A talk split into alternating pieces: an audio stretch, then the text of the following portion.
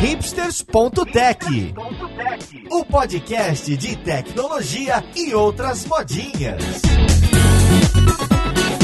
Olá, ouvinte, seja bem-vindo a mais um episódio do Hipsters.tech. Eu sou o Paulo Silveira, o host desse podcast, e o assunto de hoje é algo que está bastante na moda. Muita gente falando que cada vez mais o designer tem que estar tá próximo do front-end e também o front-end tem que estar tá próximo do designer. A gente vai trazer algumas dicas de usabilidade para criar uma cultura de UX dentro do time. Eu vou conversar hoje com três colegas de trabalho aqui diretamente dentro do estúdio da Lura na Kaelon e vamos lá. Música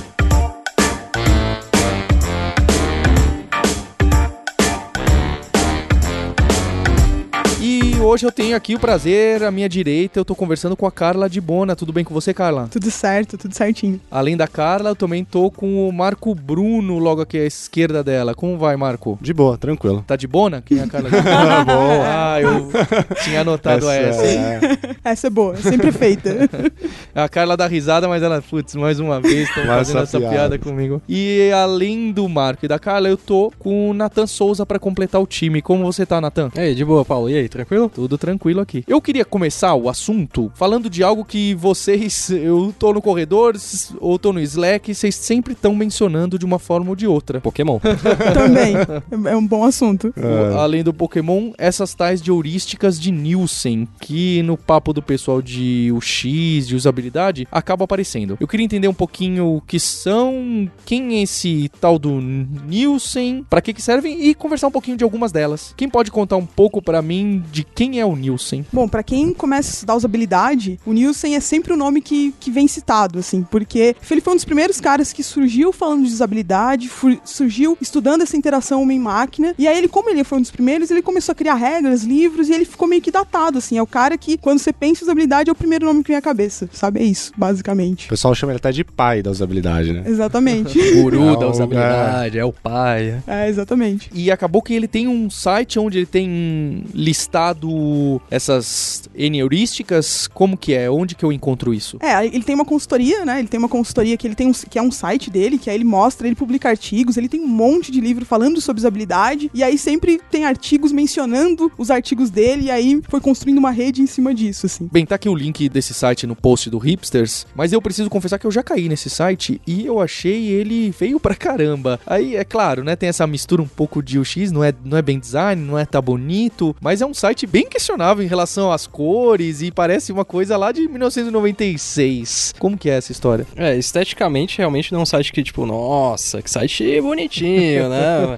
é, mas é um site assim que a usabilidade funciona bem, sabe? A facilidade de uso foi muito pensada, tanto que é o forte da, do cara, né? A preocupação foi outra, não a estética Isso. em relação a ficar bonito aos seus olhos. Exatamente. Até recomendo pegar assim no site, realmente fechar o olhinho um pouquinho ali, só usar o tab mesmo, né? Com o leitor de tela, porque é impressionante, funciona muito bem, é assustador. Então, não só a usabilidade, como a parte de acessibilidade dele é muito boa. Para ficar um pouco mais concreto, queria que a gente falasse de algumas dessas heurísticas com exemplos reais, sejam em sites ou em apps, que vocês possam descrever e que fique claro para mim e pro ouvinte como que ele pode aplicar isso no, no dia a dia. Ah, legal. A primeira aí da lista de heurísticas do Jacob Nielsen é a status e visibilidade do sistema, né? É basicamente quando você. Sabe quando você clica em alguma coisa e você não sabe se foi ou não foi, ou se tá indo, ou quanto, quanto rápido tá indo? É isso que essa heurística fala, né? O, o usuário tem que estar tá sendo informado do que tá acontecendo o tempo todo, porque senão ele fica perdido e fica bravinho. E que exemplo que você pode me dar no, em se eu tô usando um aplicativo no celular que não poderia acontecer que tá violando essa heurística, por exemplo? Uh, no celular, por exemplo, quando você tá postando uma foto no Instagram, como que você sabe que ela tá indo ou não? Fica com aquele gifzinho lá, girando, um spinnerzinho, ou então ele fala, ó, oh, foi concluído, com, complete, né? Ah, ou seja, o usuário tá falando, tá sabendo o que tá acontecendo. É disso que se trata dessa heurística. Nunca deixá-lo às cegas. Exato. Relação... É, com relação, por exemplo, ele tomou alguma alguma ação, ou então o, o próprio sistema tá fazendo alguma coisa, o usuário tem que saber o que tá acontecendo, porque senão é esse negócio. Ele fica perdido, ele não sabe o que tá acontecendo, ele não sabe se a ação dele foi ou não foi, e é isso. Se ele deve tentar de novo, o que esperar? São dois cliques que eu tenho que dar, eu tenho que esperar, minha conexão caiu, ou será que foi? Ou será que é o servidor do, uh, sei lá, do Instagram que deu ruim? Não sei. Eu gosto bastante do feedback do Vivino. O Vivino é sensacional. É um app onde você tira a foto do rótulo de, da sua, do seu vinho, e aí ele pega e fala assim, ó, qual é o ano daquele vinho, né? Fala da comentários de outras pessoas. E quando você tira a foto e tá sem internet, em vez de ser aquele feedback básico, assim, né, de realmente uma barrinha rodando ou algo girando, Um xizinho. é, algo desse tipo, o feedback é, é muito mais emocional. Ele fala assim: estamos procurando na nossa adega o seu vinho. O seu vinho tá difícil, cara. Então ele cria uma coisa mais humana ali. Ele fica colocando frasinhas, vamos dizer, random, mas que é uma comunicação mais clara com o usuário. E um pouco menos técnica pra evitar esse, esse conflito que tem. É, é bem isso. E uma bem básica, login e senha, quando a gente tem, tem os, os inputs, a gente coloca os nossos dados e a gente clica lá que a gente quer entrar no sistema, é bom que ou a gente entre no sistema e se a gente não entrou, que a gente receba uma mensagem de por que que deu errado, se é o meu login que tá errado, se é a minha senha que tá errado, o que que aconteceu. Então é bem básico, mas pra gente é super importante conseguir entrar no sistema. Se a gente não consegue, a gente quer saber por que que deu errado. Uma legal também, acabei de lembrar, o do Nubank, quando você coloca pra aumentar o limite, aí fica lá aquele gif, gifzinho girando, aí provavelmente é uma coisa que realmente seria instantânea, mas eles provavelmente eles dão uma travada assim pra dar aquela sensação que realmente eles estão ali analisando o seu pedido de aumento. Aí depois de dois segundos você recebe lá a porcaria do e-mail falando, ó, seu limite foi apro... seu novo limite foi autorizado ou não também. Aí acontece isso aí. O Sérgio Lopes comentou, acho que esse é um problema ah, invertido da heurística, que o, WordPress, quando o pessoal da Automatic criou aquele site para você poder criar o seu blog hosteado por eles, né, um SaaS, e então tinha um botão, ah, perdão, não era o WordPress, era o próprio Google Blog, Blogspot, Blogger. Quando você ia lá no Google e criava o seu blog e clicava em, ah, eu quero aqui o blog do Paulo Silveira do hipsters.tech, criar, era instantânea a criação, em 0.1 milissegundos já tava a página falando, seu blog foi criado com sucesso. As pessoas davam back, clicavam em criar de novo, porque a sensação, o, a, no, no- pro humano, criar um blog é um processo que leva algum tempo. Você não clica e está criado. Você clica e eles fica criando alguns segundos e tananã, agora sim está criado. Eles precisaram colocar um spinner, fica aí esperando um pouco de tempo forçadamente, mesmo que não precise, para diminuir essa taxa de pessoal clicando em back e reenviando, resubmitando o form. É algo foi rápido demais. Tem um ponto que é bem básico, assim, a gente fala assim, né? Feedback. Feedback é básico. Você deveria fazer feedback em tudo. Mas tem um dado do Google que é bem interessante, que buscas internas em sites, quando você busca algo que não tem no seu site, se não é bom você retornar vazio. Você fala assim, ó, não tenho, não uma tela vazia. Mas 22% dos sites hoje na web faz isso. Uhum. né? E isso ajuda, dizem aí, né, as métricas do Google, que 80% das pessoas desse grupo de 20 não voltam mais no seu site porque eles acham que é um erro. Como eu procurei uma coisa e não me retorna nada. O vazio, o feedback vazio não é legal. Você tem que se falar com o usuário, né? Conversar claro. com ele. É, a, a gente, na, na- na própria busca do site da Kaela e da Lura, a gente decidiu que se não encontra nada, a gente mostra os últimos, a gente mostra a mensagem e dá a opção dos 10 cursos mais acessados. Justo pra. Ele não vai querer. O que, que ele vai fazer com uma página vazia sem resultado nenhum? Ele vai querer continuar procurando. Então você precisa dar esse próximo passo antes que ele. Isso é uma coisa bem legal porque você tá dando opção pro usuário seguir em frente, sabe? Você não Isso. travou ele no sistema e falou agora você não pode mais fazer nada, acabou, sabe? Você tá dando, não, você não pode fazer isso, mas tem outra coisa que você pode fazer. E é uma coisa fundamental em qualquer sistema. Parece tão básico, tão simples, mas várias vezes a gente deixa o usuário sem, e agora, o que que eu faço? Pra onde que eu vou? Onde eu clico? Porque você não deu opção pra ele. Tem um outro que o Guilherme Silveira fala bastante quando a gente cria algum mecanismo no- novo na Lura, é que todo o form que é submetido, depois de submetido, o usuário precisa saber que se aquilo vai ser feito alguma coisa ou se era só pra gravar e ninguém vai te responder. Por exemplo, quando a gente tem ali perguntando qual é a nota que você dá pra esse curso ou pra algum outro ou pra um livro lá da Casa do Código, se alguém dá uma nota baixa, todos que são abaixo de nota de 6 por causa do NPS, a gente dá um feedback. Mas acima da nota 7, a gente não dá, porque a gente considera que ele ficou satisfeito, ou 9, ou 10. E alguns alunos questionavam: olha, mas se eu, o que eu tô escrevendo aqui, alguém vai me responder ou não? Então não tava nem claro pra ele por que que eu tô preenchendo esse formulário? Entende? Legal, você tá me perguntando, anota um comentário. Ótimo. Mas vocês vão fazer isso com alguma coisa com isso? Depois que eu clicar OK, vai para onde? Precisa ficar claro. Depois que foi submetido, muito obrigado. Nós vamos analisar a sua sugestão e caso a nota seja baixa, vamos responder todas as suas perguntas. Ou precisa ficar muito nítido o que, que você tá fazendo com a informação, com o clique do OK, com o upload da foto, não só que está uploadando, mas depois do término do upload, para onde foi essa foto? Já foi publicada? Ainda não foi? Vai ficar lá para frente? Precisa sempre ficar muito nítido pro usuário o que que tá acontecendo, o que que vai acontecer, não é? Aí o pessoal chama isso aí de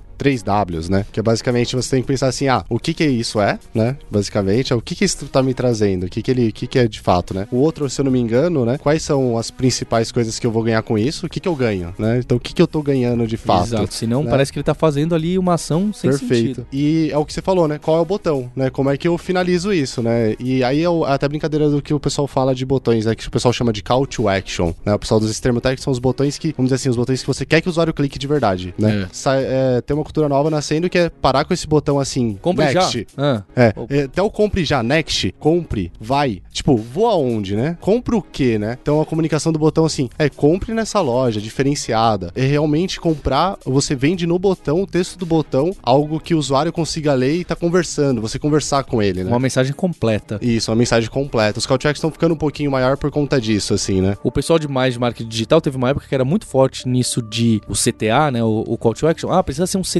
curto e direto. E se você mexer, compre para. é, comece para teste, vai dar uma brutal diferença. Eu sempre desconfiei muito disso. Se seu site depende de uma única palavra em um botão, alguma. Ou você tem um tamanho tipo Amazon, Submarine no Google, ou alguma coisa está muito errada em um site depender. Certamente essa abordagem me parece bem mais interessante. Você ser falar mais, ser específico, até aquilo, ah, o site tem que ser curto, tem que ser tudo curto. Hoje já tem muita gente falando, não, calma lá. Pode ser ter sim scroll, pode ser um pouco maior. Não, não é todo mundo é, é que nem um peixe que só vai ter 5 segundos de atenção e, ah, se já não tá escrito ali, acabou de vez. Claro, tem um pouco disso, mas a gente tem que saber dosar, né? É. E assim, essa coisa de mostrar pro usuário o que vai acontecer com a informação é um incentivo. A- gente sempre fica reclamando que a gente não sabe o que fazer pro nosso usuário cadastrar conteúdo, pra ele publicar coisa. Mas é porque normalmente a gente não diz pra ele o que vai acontecer com o conteúdo que ele, o que, que a gente vai fazer com essa informação. Se a gente dissesse, talvez ele ajudasse a gente. Porque é uma coisa, citando, por exemplo, o Uber. No Uber, tudo bem que ele te obriga a avaliar, mas você avalia porque você sabe que aquilo é bom pro seu processo dentro do projeto do Uber. De,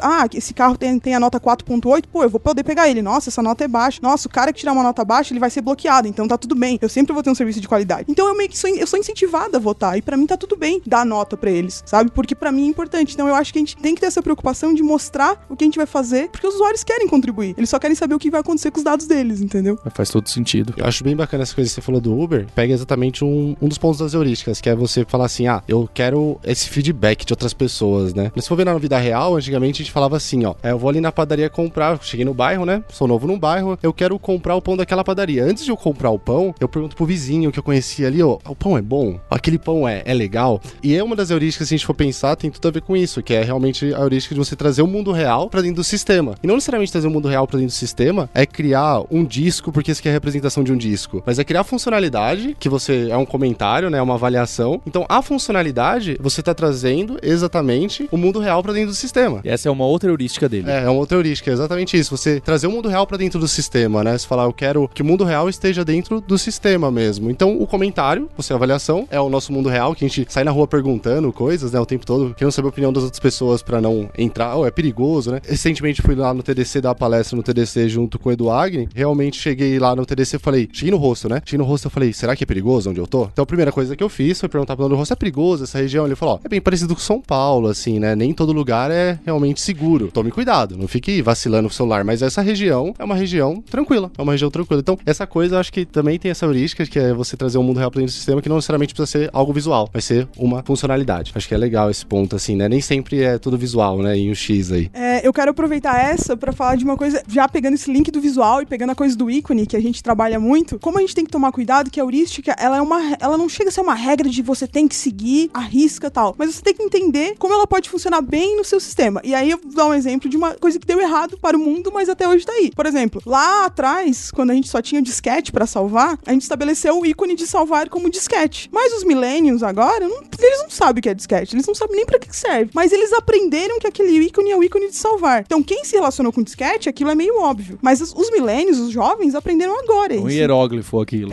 Exatamente. É verdade.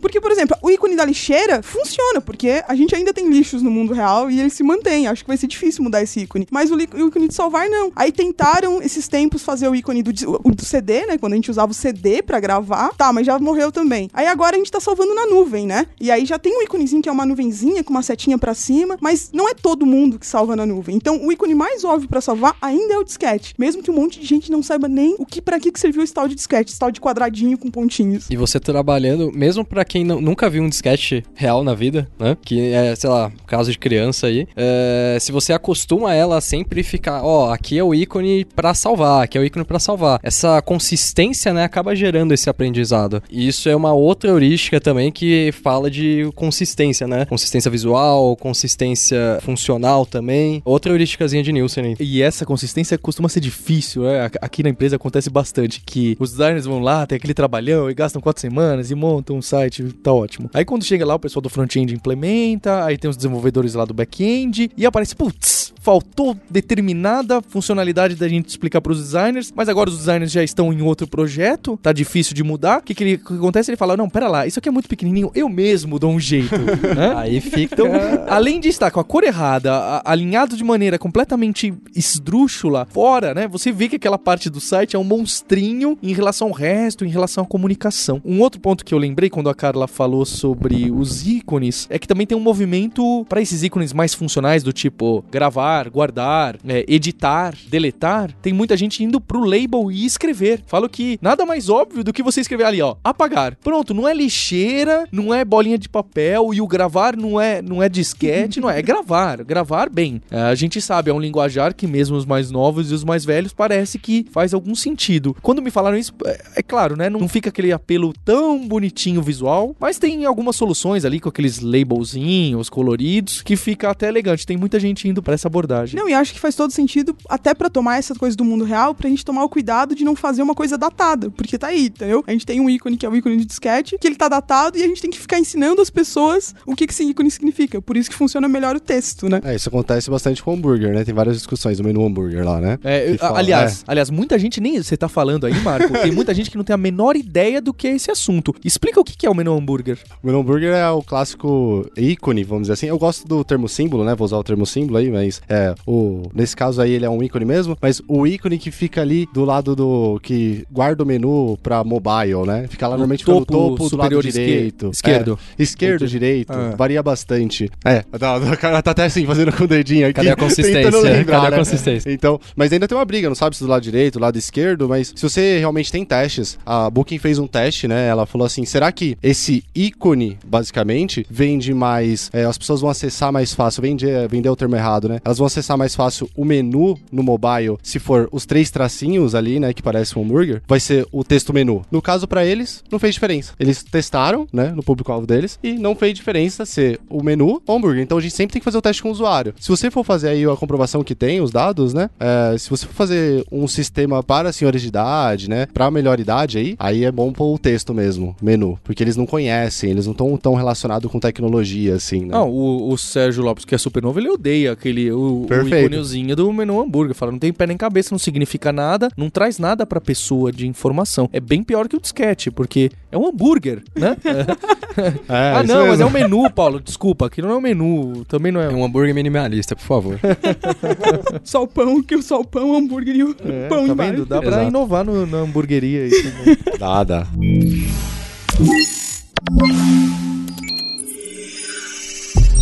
Eu acho que um problema que a gente tem na web são os formulários grandes, né? Que eles têm formulários grandes, cheio de coisa, informação perdida ali. É, tem e-mail, telefone, tem um monte de informação. E aí, muitas vezes o usuário não sabe nem que é uma informação, né? O, o clássico aí é o cartão de crédito. Aí você tem o cartão de crédito, você vai ter que preencher os dados do cartão de crédito, chega uma parte lá que é código do cartão de crédito. Ou CVV. CVV. CVV, Isso, nem sabia CVV. o nome, tá vendo? E aí como que resolve esse negócio do CVV, né? Como é que você vai explicar pro usuário, basicamente, né? Como resolver o negócio do CVV? Bom, aí normalmente o que os sites fazem é mostrar, desenhar um cartãozinho lá, fazer um desenho do cartão e indicar o que é aquele número do, atrás do cartão que você tem que pegar e digitar pra você conseguir comprar efetivamente. E aí você tá documentando pro usuário o que, que ele tem que fazer. E aí a gente cai na heurística do Nielsen, que ela parece chata quando você pensa nela, porque o nome dela é ah, Você deve prover ajuda e documentação pro usuário. E aí você pensa em documentação, você pensa, pronto, né? Meu usuário não vai ler. você- Porque, né? Você pensa no menu F1 do Windows. né? Isso, é, é só para eu perguntar, quem que lê as documentações de qualquer lugar? Tem documentação, vai Facebook tem, todo mundo tem, mas ninguém lê, né? Todo mundo sai, assim, ó, todo usuário é assim, o usuário sai clicando e espera que dê certo. E é por isso que a experiência do usuário tem que ser tão importante, porque é isso, ele É faz isso, ele sai clicando e ele torce para que dê certo. Então a gente tem que sempre facilitar e pensar a documentação de uma forma que facilite esse processo de ele sair clicando, sabe? Prover coisas que, ah, é isso que eu tenho que fazer. E aí ele faz. Uma coisa que eu acho muito legal também, que tá sendo mais inteligente para esse processo de ajudar o usuário, o Facebook tem feito isso de uma forma muito sutil, mas inteligente. Uma coisa que me chamou a atenção é que eu tinha copiado um link do WhatsApp para mandar para alguém por e-mail e tá, e tava na memória do meu celular, vida seguindo. Aí eu abri o Facebook para dar uns like aleatório, ler uns textão no Facebook, dar aquela, né,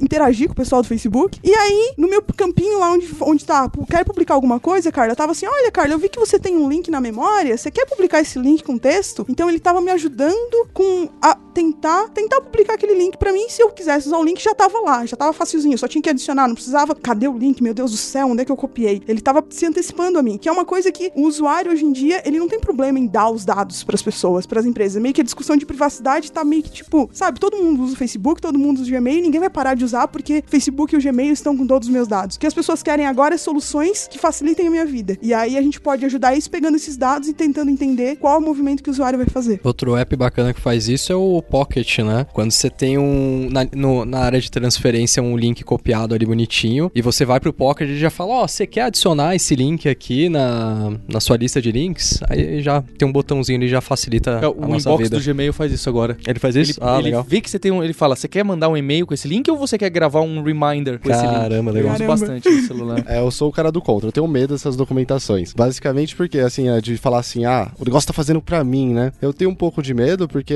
a gente não acha essas coisas, né? Tipo, só dando um contra mesmo, né? Pra falar um contra, assim. Pensa, tipo, eu coloquei uma informação no WhatsApp, ele tá usando essa informação, isso é legal. Mas será que ele deixa também eu ver essa informação se eu quiser? Hoje, o Google, esses, esses caras assim, o Google, o Facebook, eles não deixam a gente acessar todos os nossos dados. Os dados são nossos e eles guardam pra eles, né? A gente tem que, eu acho que, dar uma empurradinha, assim, como desenvolvedores daqui a algum tempo e falar, deixa eu ver meus dados também. Eu gosto que eles usem. Por favor, não parem de usar porque me ajuda a vida, tipo, o inbox e tudo mais. Mas deixa eu também ver meus, meus dados, né? Quando eu quero. E eles não deixam ainda. Eu gostaria que eles deixassem de verdade, assim.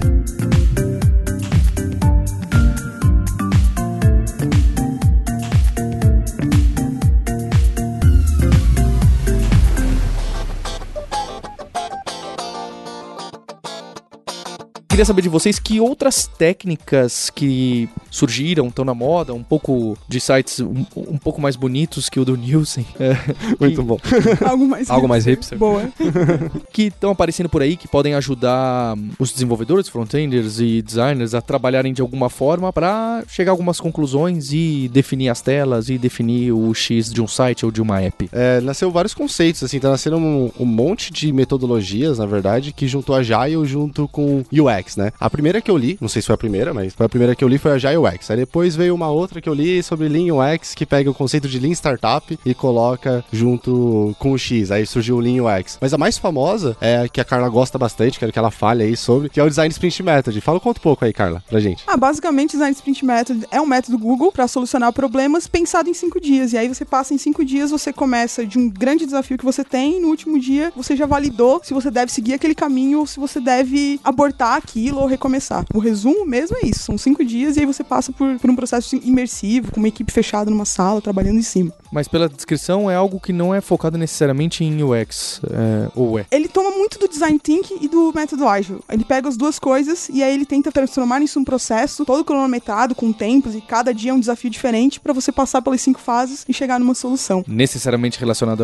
ao X ou não? É, tudo é o X mesmo, né? O processo inteiro, eles, eles acreditam assim, se você tem um time trabalhando pro produto e ele sabe o que é o produto, né? Desde o começo, ele sabe todos os problemas que o produto pode ter, você tem um time mais eficiente, né? Entendi. Que é o que vem de agilidade. Mais engajado. mais engajado. E tem uma coisa que a gente aplica no curso da Kaelon, né, de UX, que foi que trouxe foi é, realmente foi a Carla que trouxe pra gente aí, que eu me lembro, né, foi a Carla. Ela falou sobre um cara que era o, o Crazy Eights, que eu conheci como Eight Steps, né? Eu acho que eu conheci pelo nome errado.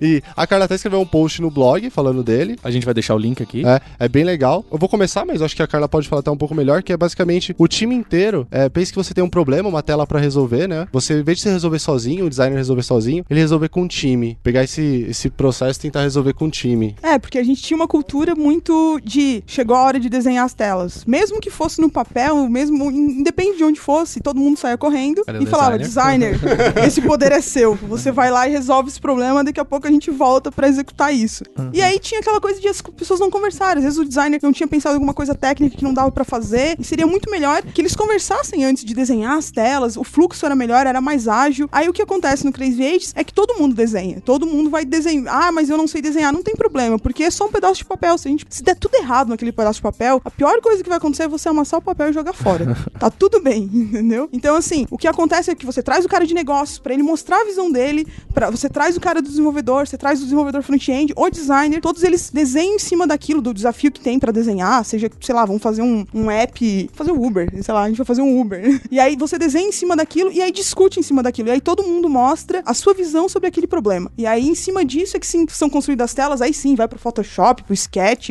o software que você preferir pra desenhar as telas. Mas já passou todo por um processo de discussão. Então lá no Photoshop é mais executar o layout, sabe? É, que- parece fazer sentido porque tentar deixar na mão do designer ter um entendimento completo do produto e do usuário é bastante complicado. É claro, é o que a gente gostaria, mas certamente trabalhando em conjunto com o PO, ou seja, o nome que você der pro business dev, vai fazer bastante sentido para que ele possa descobrir, ah, então é, agora entendi o que que é esse produto e para onde vocês estão querendo ir e o que que essa página tá tentando resolver pro usuário, que apenas brifar e colocar um card no Trello do que ele deve fazer é bastante complicado para jogar a bomba na, na mão do designer. E isso nasce exatamente porque a, a cultura que a gente tem no design, né? Você pegar a escola de Bauhaus lá, que é uma das primeiras escolas mesmo que começaram a desenvolver design, a cadeira, tudo que a gente usa hoje saiu dessa escola, né? Tudo mesmo. Ele nasceu lá já conhecendo o usuário, eles já estudavam o usuário afinco, né? Então, o, a, se for ver hoje, no ecossistema que a gente tem de desenvolvimento web, vou chamar assim, né? Da, você desenvolver o produto para web, o cara que mais estudava o usuário desde sempre é o designer. Então ele acabou assumindo essa responsabilidade, só que hoje não dá mais, né? Tipo, não tem como ele assumir a responsabilidade de um produto gigante. Então o time assume a responsabilidade junto com ele. Isso que eu acho legal, né? Vou pegar esse gancho dessa coisa do usuário, porque eu lembro que quando começou a aparecer o X, assim, eu vi essa palavra e começou a virar moda, eu pensei, mas por que, que todo mundo só tá falando de UX pra produto digital? Porque, assim, isso é minha formação de designer e eu sempre tive, quando começava qualquer projeto, eu tinha que pensar nesse tal de público-alvo, tinha que pensar no usuário, tinha que pensar nessa pessoa que vai usar o seu produto. O que me chama atenção, que eu acho que as pessoas têm que parar pra pensar, é por que que as pessoas, por que que o X virou tão importante em produto digital? E aí a gente pensa que quando a gente comprava um produto físico, sei lá, um sofá, por exemplo, para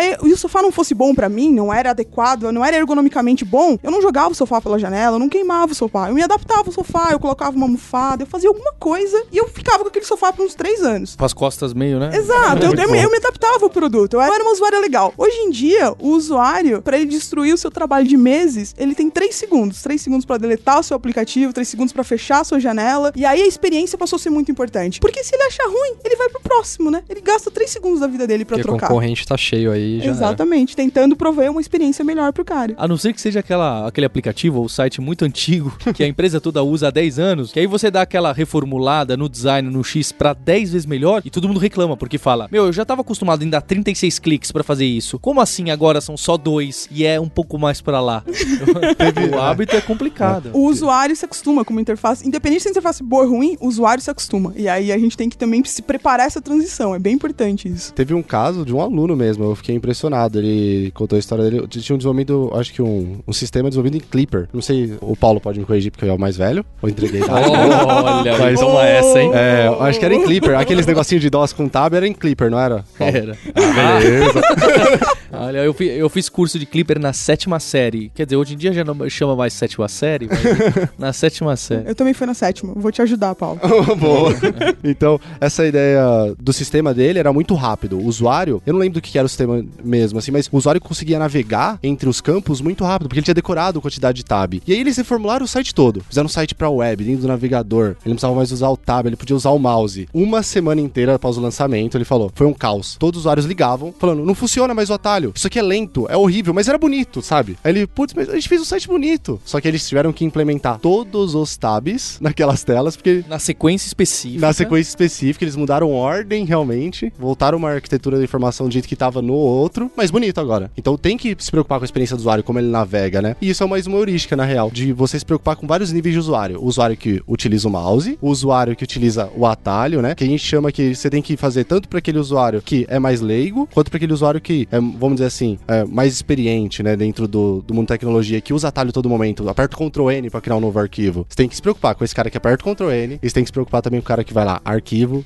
novo arquivo, né? Você tem que se preocupar com esses dois níveis de usuário. É bem bacana. O Trello é bem legal nesse aspecto. Depois usa a letra J lá, abre agora o Trello aí rapidinho. Usa a letra J, a letra K e depois pergunta por que que isso acontece, né? Você usa J e K e você vai navegar aí. Gente, quanta curiosidade. Cadê o Trello agora pra usar, gente? É, tanto que uma das mudanças que a gente sempre fala, ah, não, porque a Apple tem os melhores designers e usabilidade. Tem uma que até hoje eu não me conformo, que já deve ter alguns anos, aquela mudança de não ter mais o Save As. Primeiro você tem que dar um file, duplicar, agora tem um duplicate. Aí sim você pode salvar com um, um novo nome. Vocês não Ah, sabiam disso? Não. Não. Não.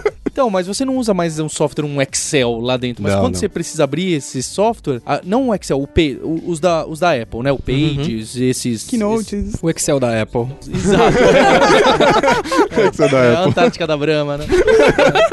E aí tem esse novo vocabulário que pra mim, ah não, peraí, eu salvar como outro nome porque eu vou mandar. Ai não, não tem save. Aí você fica olhando, você não sabe nem o que fazer, sabe? É, é, é claro, talvez ele esteja pensando que, não, pra maioria, tem vezes que você tem que romper mesmo. Isso de user-centric, um, um exemplo mu- muito, muito conhecido na internet que é as mudanças do Facebook com as mudanças do Twitter. O Twitter tá aí há uma década com o limite de 140 caracteres. Um milhão de pessoas pedindo, aumenta esse limite um pouco, que vai funcionar muito melhor. 90% dos usuários estão pedindo isso, mas tem 4% dos usuários que falam, se você fizer isso, eu nunca mais volto. E eles estão travados, né? É óbvio, eles já caminharam bastante, agora as fotos não, não contam mais, os mentions, e cada vez isso foi propagando. Mas enquanto isso, o Facebook pegou, ah, você, ah, que tá nova timeline, não gostei, você não gostou, meu amigo? Um abraço também, né? Então tem um. É, é difícil falar dessas mudanças de usabilidade ou de design completo do sistema e pensar que você vai agradar a todos. Não vai. E você precisa ter aí, o cara que é o owner do produto, precisa ter um feeling que é muito complicado de dizer até onde eu posso incomodar X% dos usuários. Não tem um número, né? É uma jogada difícil. Até onde, até onde vale a pena eu manter o outro sistema. Por exemplo, uma época a gente tava falando no Twitter e aí você falou do inbox e eu falei, eu não consigo usar o inbox, eu só consigo usar o Você não Gmail. usa o inbox. Tô indo embora, valeu.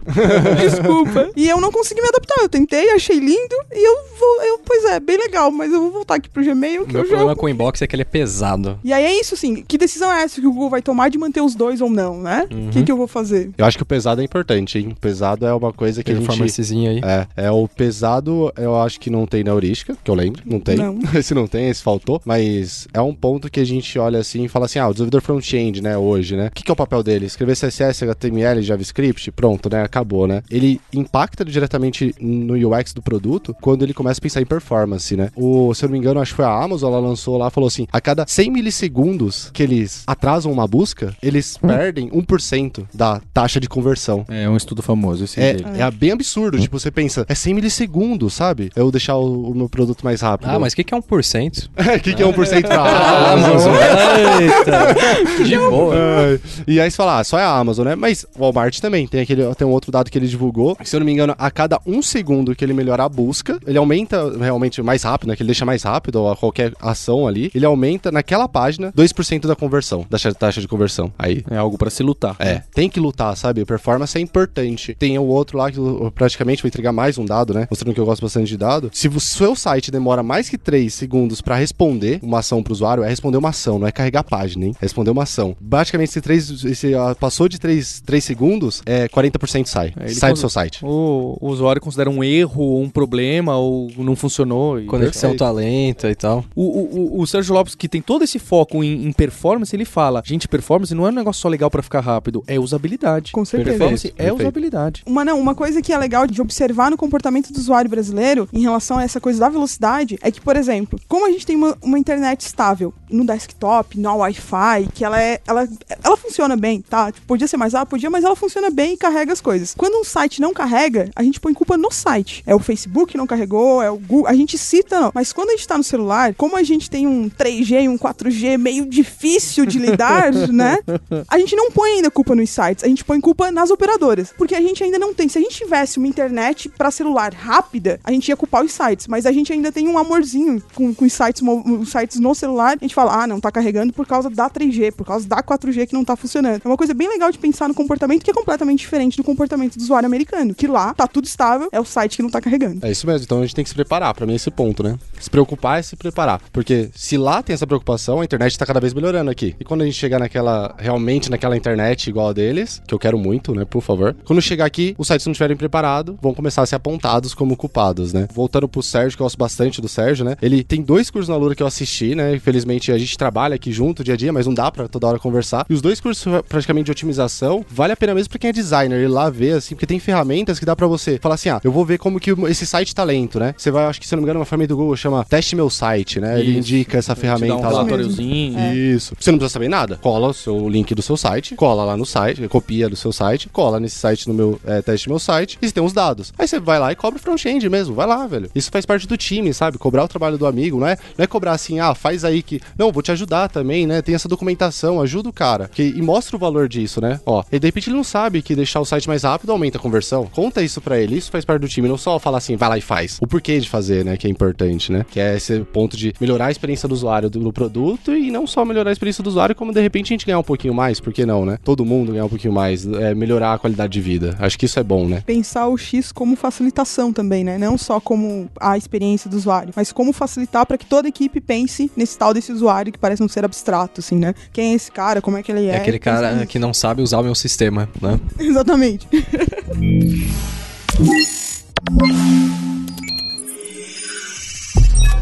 Eu queria colocar um, mais um tópico, que é isso de microinteração. O que que é, e microcopy também, se tem alguma relação, é tudo micro aí nesse negócio de UX. É, as buzzwords. né? É, é, eu fico ouvindo, eu, eu não entendo nada, mas é, são as palavras que aparecem repetidamente. O que que isso tem a ver? tá bom. A gente tem o microcopy, esse, esse aí tá bem famoso mesmo. É microcopy, e microcopy é microtexto, né? Microinteração. Aí a gente tem. Agora eu hoje, também. vendo na web. Agora é micromomentos que o Google di- di- divulgou aí. E tem um novo, né? Que é microconversão também. Eu nem sabia. Essa eu não conhecia. descobri Essa eu hoje. Não, não, não tô sabendo. Então tô desinformado. É, mas mas é, a ideia desses caras é você pensar com cuidado, basicamente, todos eles, né? Só dando um geral, é pensar com cuidado em um ponto só. Você, pra quem é desenvolvedor, é o teste de unidade, né? Pra quem é desenvolvedor, é esse carinha. A ideia é assim, quando a gente fala de microinteração, sabe quando você passa o mouse em cima do botão e, e a interação é aquela interação seca? Ele muda de cor, muda de cor de um frame mesmo? Pô, vamos fazer uma microinteração. No mundo real não é assim. Você não apaga realmente, vamos dizer assim, é como que eu vou explicar. Você, você, ah, um- você vê uma pessoa caindo, que é engraçado, né? Você vê a pessoa caindo, imagina. É, mas é verdade. velho. É sádico, mas... Imagina você ver a pessoa caindo em um frame, ela em pé e ela caiu. Perdeu a graça, perdeu aquele momento. Então, microinteração é isso. Você vai passar o mouse em cima, ele vai transformar aquela cor. Se ele era o botão era vermelho e ele tá passando por verde, é a transformação da cor. Isso é uma microinteração. E não só, né? Aquela questão de você dar um like é considerado uma microinteração, você ter o, a, a feição de um like, né? Então, isso é o que o pessoal chama de microinteração. Tem um livro mesmo de microinteração Se eu não me engano, ele foi feito em 2013. Eu não lembro o nome do autor. Eu, eu sou ruim com A gente nomes. deixa no link. Legal. Então, ele fala bastante sobre isso. Ele, ele tem um, um frameworkzinho como você pensa nas microinterações pra ver se funciona. É bem legal dar, ver o livro assim, de fato. Acho que o microinteração é o mais legal. E tem o micromomentos aí, basicamente, que o Nathan comentou. Fala aí, Nathan. Eu lembro do micro momentos, microcopy. Aí, voltando aí que você falou do livro, dos passos, né? Lembro que tinha um também que era. Os passos, acho que se eu não me engano, o primeiro era feedback, o segundo era trigger, terceiro tem os micromomentos, tem o microcopy também. E das micro interactions, por exemplo, o, o frameworkzinho que o cara lá, acho que é o Dan Suffer, eu não, não lembro agora o nome dele. O primeiro era tipo, você tem que pensar no gatilho, o que, que vai acionar aquela ação, aquele texto que vai aparecer, aquela pequena animação, talvez. O que, que vai acontecer, basicamente, né? Qual é a regra? O que, que, que o usuário vai fazer e o que, que o sistema vai responder pra ele também, né? Nessa ideia de responder, a ideia do feedback. O que, que o, o sistema vai avisar pro usuário? Ó, está acontecendo isso aqui e tal. E, se eu não me engano, o último também era a questão do loop, né? Basicamente, como que todo esse processo vai voltar. O que, que vai acionar de novo? Qual a, a outra regra? Ou se vai continuar a mesma? E a ideia do feedback novamente. Bem, já que vocês não falaram, eu vou falar. O microcópio é o que eu gosto, porque eu acho mais fácil de entender. Vocês podem me corrigir, eu, eu, eu vou deixar. Que tem a ver com estudar todo o copyright, todo o texto, todo o palavreado, o vocabulário de que você usa no, no seu site, no seu aplicativo. Então, pensar lá no, no CTA, pensar em como você está conversando, se é mais formal, menos formal, como que você vai usar o linguajar e em especial, de novo, tentar manter a consistência, que tem vezes que, olha, legal, aqui você tá tentando puxar no site para tentar convencer o usuário que você tem um preço menor. Mas ali embaixo, repara que você não tá dando ênfase para isso e mudou, você vai confundir o usuário. Então essa ligação nesses pequenos pedaços de chamar de texto, certamente vai ter gente que não vai gostar, mas vamos deixar assim. É legal citar também que a, a Alda fala bastante disso. Isso, né? a Alda Rocha que tem um curso aqui na Lura de Exatamente. Plim, Plim, plim. Tá encaixando bem. Não, mas eu falei Alda porque ela é minha amiga. Eu queria dizer isso. É isso. Entendeu? Citei a Alda aí porque ela é minha amiga. Justo. É, a Alda, ela fala bastante disso. Ela, eu conheci a Alda aqui na Kaelon mesmo. Ela que me ensinou essa coisa de, microtexto, né? Que quando ela me ensinou, é, ela me mostrou um site que eu acho que é muito bom pra referência, que é o Airbnb. Ele trata muito bem essa parte de trazer o texto. E ele traz o texto do lado emocional, né? Ele faz com que você se comunique e se sinta parte daquele produto. Que não é só fazer um texto, né? Falar assim, ah, vou fazer um texto pequeno, né? Que Bom, É, texto é, bom. é, o texto bom e pequeno, né? É o texto bom e pequeno que faça ainda a pessoa sentir Envolver. se envolver. Eu acho que é isso. A literatura de Robb, ele pega exatamente nesse ponto de você se envolver com o cara, sabe? Você ter uma relação sentimental com aquele texto. Não, e um microtexto muito famoso que todo mundo sabe. Sim, eu não preciso explicar, é só eu falar. Like. Eu não preciso explicar o que é, eu não preciso dizer o que acontece. Ele tá lá, sabe? A pessoa sabe o que faz, ela sabe o que ela tem que fazer e é um microtexto. Bem micro, com quatro letrinhas. Queria agradecer essa conversa com a Carla, com o Marco e com o Natan, que eu aprendi bastante. Espero que você, ouvinte, tenha aproveitado e consiga aplicar alguns conceitos, discutir um pouco com a sua equipe e tentar trazer uma experiência melhor do seu produto, da sua app, do seu site. Se vocês quiserem adicionar alguma última palavra aí, acho que o Marco queria falar um pouco do Meetup. Acho que pra quem quer discutir mesmo, né? Essa ideia, porque acabou discutindo aqui só nós quatro, né? Vamos dizer assim. Eu acho que essa discussão tem que ir pra mais além aí, tem que ir pra mais pessoas, né? De discutir sobre o UX mesmo. Tem um meetup que a gente discute exatamente isso: designers e desenvolvedor front-ends. Não só desenvolvedor front-ends, a gente tem back-ends, que, é, que é o front UX, que é um meetup que é pra comunidade. Você vai lá, se inscreve no meetup, basicamente, e vai lá discutir. É, é bate-papo, não tem palestra, não tem nada. É discussão. É pra aprender. A gente pega um tema e discute. Legal, a gente vai deixar o link aqui. Eu também vou deixar o link do jabá final aqui, que é a carreira de UX que tem agora na Lura, que tem três cursos do Natan, é isso, Natan? Isso aí. Bom, um X, o primeiro é mais pra fundamentos mesmo, pra pegar esse pessoal que né, realmente nunca ouviu falar, ou então conhece bem pouquinho assim, né? É, bem cru mesmo. E depois tem um curso de UX Strategy, que é uma parte mais de tomada de decisões, como que a gente. Pra onde que a gente vai, basicamente, né? Também o curso de usabilidade mesmo, que eu foco bastante, assim, eu mostro assim as heurísticas, eu falo de Lady Fits, Lady Hicks e umas coisinhas mais Tem aí. o Crazy Eight? Eu quero saber isso. Tem, tem o Crazy Eights. Relaxa, vai lá que tem o Crazy Eights. E só mais um link bacana aí pra colocar pro pessoal, falar pro pessoal, é o t.slack.com. A galera comenta bastante lá, o pessoal de X tem uns 500, 600 membros. Então vai lá, pede convite e a galera já te manda o convite e já era. Vai lembrar que é bom assistir o Natan porque ele tem uma cabra, né? Boa. Ele tem uma cabra Eu tenho uma ali. cabra, eu tenho uma Veja cabra. a foto da cabra dele. O nome dela é. Pantufa. Se o Paulo permitir, eu posso colocar uma foto aí no, no- no post. Vou pensar no seu caso. Beleza. Agradeço a todos e agradeço em especial aos ouvintes pelo tempo e a dedicação e comigo. Obrigado a você. Um abraço, até a próxima. Tchau.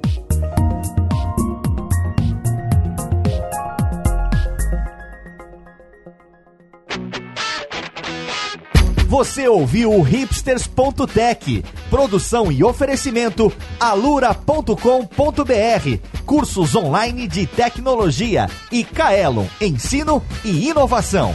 Edição Radiofobia, podcast e multimídia.